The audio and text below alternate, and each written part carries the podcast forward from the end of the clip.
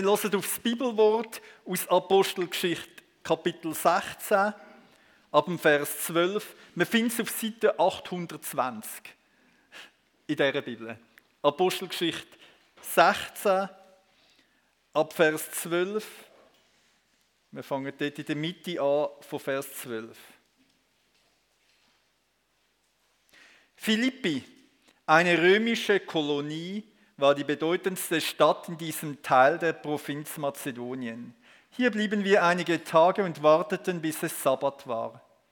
Am Sabbat gingen wir vor das Stadttor an den Fluss, wo wir eine jüdische Gebetsstätte vermuteten und dann auch tatsächlich einige Frauen antrafen, die sich dort versammelt hatten.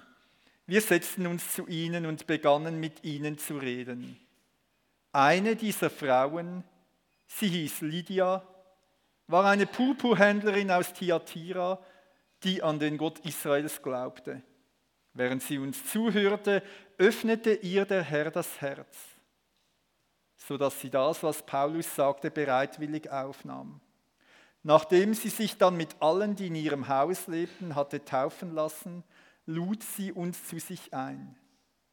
Wenn ihr überzeugt seid, dass ich jetzt eine Christin bin und an den Herrn glaube, sagte sie, dann kommt in mein Haus und seid meine Gäste. Sie drängte uns so, dass wir einwilligten. Der Herr öffnete ihr das Herz. Der Spitzensatz von dem Predigtext, ein unglaublicher, starker Satz, was für ein Ereignis was da passiert ist, dass Gott, der Herr, der Herr das Herz von der Lydia aufgetan hat. Ob der Paulus das erwartet hat, ist eine ganz seltsame Geschichte. Der Paulus ist noch in der Türkei, in Kleinasien, hat eine Vision, dass er auf Mazedonien gehen sollte. Das ist nicht das Nordmazedonien, sondern das heutige Griechenland. Ähm, und dort sollte ich helfen, kommt auf Griechenland, in die erste Stadt, eben auf Philippi, sucht dort nach seiner Gewohnheit den Kontakt zu den Juden. Es gibt aber dort keine Synagoge, für das bräuchte es zehn jüdische Männer. Das hat es anscheinend nicht gehabt in Philippi, der ganz römischen Stadt, mitten in Griechenland. Und in der römischen Stadt, mitten in Griechenland, trifft er eine Türkin. Das ist die Lydia aus Thyatira. Das ist gar keine Einheimische, keine Mazedonierin, sondern eine, die von, der, von Kleinasien, also auf äh, Philippi gegangen ist. Eine Frau, eine Gottesfürchtige. Eine also, die einen Hintergrund hat, wo jetzt religiös nicht so klar war, aber Interesse hat am Judentum, da in einer jüdischen Gebetsversammlung mit Frauen teilgenommen hat. Nicht aber wirklich Jüdin wurde ist, sondern Sympathisantin zu den Juden. Also eigentlich eine seltsame Person. Also wenn ich jetzt gerufen werde auf Basel, von Gott zum Basel evangelisieren, wäre das da so, sozusagen, wenn du den Zürcher da triffst. Ja, das ist sicher nicht das, das Erste gewesen, äh, wo der Paulus erwartet hat. Der Startschuss vom Evangelium in Europa. So ganz grob gesagt, ohne die Lydia gäbe es uns nicht. Eine Geschichte, wo dort Gott angefangen hat zu schreiben. Gott tat ihr das Herz auf. Oh, wie schön, wenn das geschieht. Vielleicht bist du da und hast so eine Erfahrung gemacht, wie Gott dir das Herz aufgetan hat. Und wünschst dir, dass das noch bei anderen rundherum geschieht, so wie der Paulus sich das gewünscht hat. Und auf dieser Reise führt dich vielleicht Gott zu Leuten, wo du nicht wirst erwarten. Gott tat dir das Herz auf. Vielleicht kannst du dich auch mit der Lydia identifizieren, in der Suche nach dem Gott. Und sehnst dich nach einem Moment, wo du merkst, irgendetwas hemmt noch und klemmt noch, könnte nicht Gott den Knopf auftun. Gott tat ihr das Herz auf. Er ist der Experte in dem, der Herr, der Herzensöffner. Für ihn gibt es nicht verschlossene Herzen, kein Herz, wo zu verletzt wäre, kein Herz, wo zu verhärtet wäre, dass nicht er wieder etwas könnte auftun da drinnen.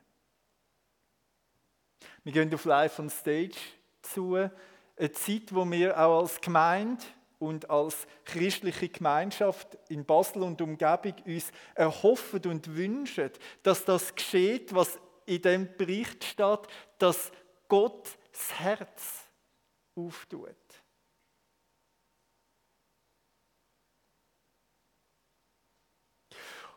Und jetzt, wenn wir den Text anschauen, nochmal so das ganz Faszinierende da drin. Gell, es wäre ja jetzt schon schön, wenn wir könnten da sein und sagen, ja weißt, Gott tut das Herz auf und das ist das Entscheidende und den Rest kannst du vergessen. Gott muss halt das Herz auftun. Ja, das stimmt. Das Spannende ist, wie in dem dichten, kurzen Text die Herzensöffnung eingebettet ist in so eine vielfältige Handlungen hinein, dass wir da noch eine Spur weitergehen. Weil sofort deutlich wird, dass Gott der Herzensöffner nicht entgegen allem wirkt, was auf dieser Welt geschieht, sondern mit dem, was Menschen tun. Da steht also zuerst mal von der Lydia, während sie uns zuhörte. Die hat das etwas gemacht.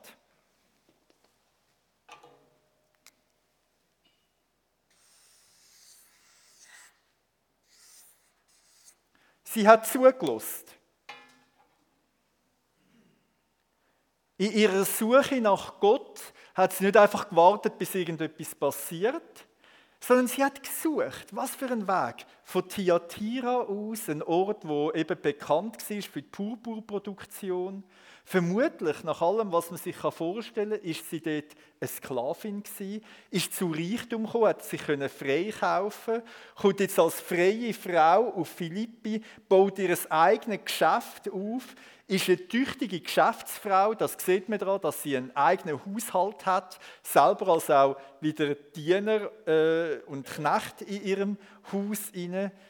Von ihrem Mann lesen wir nichts, also vielleicht hat sie keinen gehabt, oder vielleicht ist sie auch verwitwet gewesen.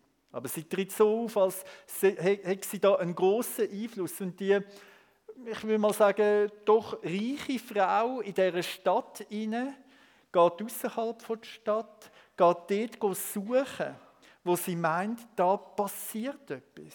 Da bei diesen anderen Frauen, wo sich zum Gebet treffen. Sie scheucht sich nicht, ihrer Sehnsucht Raum zu geben und Schritt gehen in diese Richtung. Sie ist also ganz aktiv in dem Inne, was sie tut.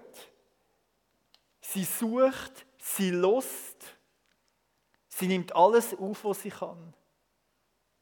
Und dann, und der Herr tat ihr das Herz auf. Das kann sie nicht selber. Das muss Gott tun. Ein wunderschönes Beispiel, wie das Aktive und Passive vom Mensch zusammenkommt. Es würde überhaupt keinen Sinn machen, das auseinanderreißen und sagen, oh, nur das eine oder nur das andere. Genau so wirkt Gott, dass er das zusammennimmt. Das offene Ohr, und das hat es gebraucht, das hat der Paulus gebraucht, der dort predigt hat. Und die Herzensöffnung hat dazu geführt, dass ihres Losen, ihre Aktivität noch besser geworden ist. Der Herr öffnete ihr das Herz, so dass sie das, was Paulus sagte, bereitwillig aufnahm. Aktives Losen, aktiv suchen und der Herr öffnete ihr das Herz. Das Passive, das gehört zusammen. Das Zweite, der Herr öffnete ihr das Herz. Für uns ist klar, das Herz steht für das, was in uns Menschen ist, das, was innerlich passiert. Und jetzt könnte man da wieder sagen, ja, das ist das Entscheidende, der innere Vorgang im Herz. Ja, das stimmt, aber es bleibt nicht isoliert. Was hat sie gemacht? Sie ließ sich taufen mit allen, die in ihrem Haus lebten. Es blieb also nicht nur bei dem im Herz,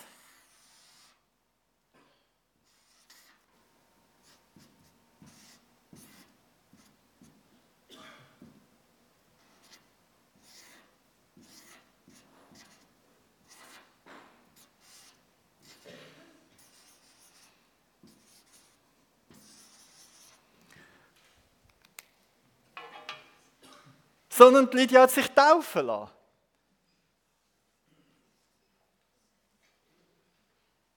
Im letzten Herbst sind Lea und ich äh, in einer Griechenlandreise dabei gewesen und wir haben äh, unter anderem können auf Philippi gehen und da gibt es dort Ort, wo man denkt, dass sich die jüdischen Frauen zum Gebet getroffen haben an dem Fluss und dass das der Fluss ist, wo die Lydia sich taufen lassen hat. Ich habe ein Bild davon mitgebracht. Das ist der Fluss. Man sieht hinten den natürlichen Fluss, wie er ausgesehen hat. Jetzt in der neueren Zeit hat man vorne eine Taufstelle eingerichtet, wo man sich auch heute taufen kann. Und ihr seht äh, die ganz interessante Form, die die Taufstelle hat, nämlich in Form von einem Kreuz. So wie das in der alten Kirche ganz, ganz häufig war. Und so hat man mit im Untertauchen ins Wasser, also wenn man jetzt ins Wasser taucht, ist, hat man sich eigentlich so in Kreuzform dann so abtauchen lassen und unter das Wasser. Und mit dem äh, auch von der Form her nachvollzogen, was Taufe bedeutet. Dass ich mit Jesus sterbe und mit ihm auferstehe. Also das heißt jetzt nicht, dass jetzt alle sollen dort hergehen und sich dort nochmal taufen lassen. Gell? Aber es zeigt etwas von dem Bewusstsein, wo auch dort am Ort geblieben ist, von, dem, von der Bedeutung, dass es nicht innen bleibt, sondern dass es jetzt auch äußerlich sichtbar wird. Und so wie es Aktive und das Passive zusammengehören, so gehören das Äußerliche und das Innerliche zusammen. Das, was im Herz geschieht, und das, was äußerlich zum Ausdruck kommt. Und beides ist enorm wichtig. Und zwar für die Person, die das macht und für die ganze Umgebung. In der Taufe und in der Herzensveränderung kommt zusammen, was uns als Mensch ausmacht. Dass wir eben nicht Menschen sind, die nur innen funktionieren, sondern dass wir einen Körper haben und dass wir einen Lieb haben und dass Gott mit unserem Körper schafft. Und dass jetzt in der Taufe das so sichtbar wurde ist. Ich meine, das ist auf ihrer Suche der entscheidende Schritt gewesen. Bis jetzt hat sie den noch nicht gewagt. Innerlich hat, ist schon viel passiert. Sie ist am Suchen, sie ist unterwegs. Aber sie hat sich nicht gewagt, äußerlich dem Judentum anzuschliessen. Also wirklich Jüdin werden. Aber jetzt in dem Moment, wo sie das Wort vom Evangelium gehört hat, wo sie das offene Ohr gehabt hat, ist ihr klar gewesen, ja, das ist es. Und jetzt setzt sie bei dem Entscheid nicht nur auf ihr Herz, sondern deklariert das für alle, für die sichtbare und unsichtbare Welt, zu dem Herr und Jesus, wo ich jetzt das Evangelium gehört habe, zu dem gehöre ich. Ihm gehört ab jetzt meine Loyalität. Innen und außen. Und das Dritte, was ist nachher passiert? Da lud sie uns zu sich ein. Wenn ihr überzeugt seid, dass ich jetzt eine Christin bin und an den Herrn glaube, sagte sie, dann kommt in mein Haus und seid meine Gäste. Das ist ja jetzt ganz seltsam.